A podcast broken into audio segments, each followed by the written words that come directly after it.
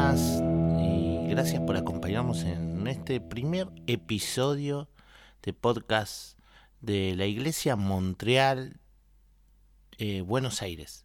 Estamos contentos de poder hacer estos episodios para acompañarte, para cuando no tenés tiempo o cuando estás pasando alguna situación quizás tener con quién hacerte compañía. Eh, bueno, esperamos ir eh, conociéndolos de a pocos, pueden eh, seguirnos a través de las redes sociales. Pero hoy queremos eh, grabar este primer episodio hablando de situaciones como por ejemplo, hay personas que dicen Dios no me ama. ¿Por qué no me ama? Y capaz que no me ama porque yo he hecho cosas malas o, o no me ama porque se olvidó de mí. Cuántas cosas nos pasan durante la vida y muchas veces nos cuestionamos y preguntamos, ¿por qué Dios se olvidó? Bueno, primero quiero decirte que no es así.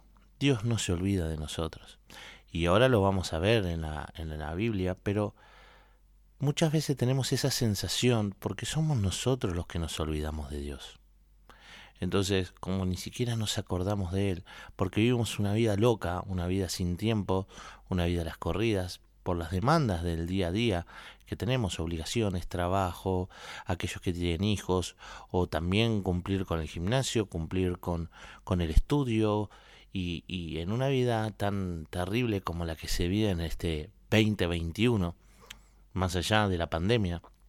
Entonces, muchas personas es como que no tienen tiempo ni para ellos, ¿no? Pero cuando nos empiezan a pasar situaciones difíciles y ya entrando al tema de la pandemia, podemos decir aquellos que perdieron a sus hijos, aquellos que perdieron padres, aquellos que perdieron amigos, pueden decir Dios se olvidó de todos. ¿Por qué permitió que pasara esto? Yo preguntaría lo siguiente, más que preguntarme por qué permitió, eh, ¿qué debemos aprender? ¿Y por qué lo primero que hacemos es correr echar culpas y no hacernos cargos nosotros? Quizás de que vivimos una vida difícil, sin escuchar a nadie, sin frenar la pelota, sin mirar a los costados. Muchas veces, y ha sucedido en esta pandemia, hemos descubierto hasta a las personas con las que vive con nosotros porque no teníamos demasiado tiempo ni para escucharlos. Esta pandemia nos enseñó de que tenemos al lado una persona, un familiar, una pareja, un amigo, una amiga, que durante tanto tiempo quizás estuvieron al lado pero nunca prestamos atención. Y podemos llegar a decir que en esta pandemia aprendimos a conocerlos. Qué difícil es darnos cuenta de que no teníamos tiempo ni para nosotros mismos. La pandemia nos frenó. Pero como decía, también nos enseñó cuán importante eran las personas que teníamos y que, que hoy las perdimos y ya no las tenemos más. Pero claro, antes, con las corridas, planes, deudas, objetivos a cumplir, no nos deteníamos a pensar como si las personas que estuviéramos alrededor fueran eternas igual que nosotros creemos que somos eternos. Entonces, automáticamente cuando nos damos cuenta de lo que pasó, cuando nos damos cuenta de lo que duele perder a alguien que amamos y que nos damos cuenta también de que nunca le dedicamos el tiempo que se merecían.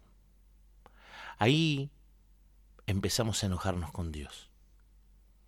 Cuando en realidad todos nacemos con una fecha de vencimiento, que solamente Dios sabe cuándo se cumple y que nosotros no prestamos atención de que quizás a la persona que hoy tenemos al lado puede ser el último día que la veamos o que nos vean. porque no sabemos qué puede pasar. Yo sé que a veces es medio duro tocar estos temas, pero como no tenemos tiempo para hablarlo, lo tocamos en los podcasts. Pero nosotros lo que decimos es, ¿por qué Dios se olvidó si tanto nos ama? Y yo quiero decirte que en Romanos 8:38, si no tenés una Biblia, la podés buscar y googlear hoy en día, podés encontrar lo que yo te digo solamente googleándolo, hay Biblias online y demás, por si no sos cristiano, y está copado que puedas escuchar y puedas acompañarnos. Dice Romanos 8, 38 al 39. Y estoy convencido de que nada podrá jamás separarnos del amor de Dios. Ni la muerte, ni la vida, ni ángeles, ni demonios ni nuestros temores de hoy, ni nuestras preocupaciones de mañana. Ni siquiera los poderes del infierno pueden separarnos del amor de Dios. Dios es eterno y siempre nos ama.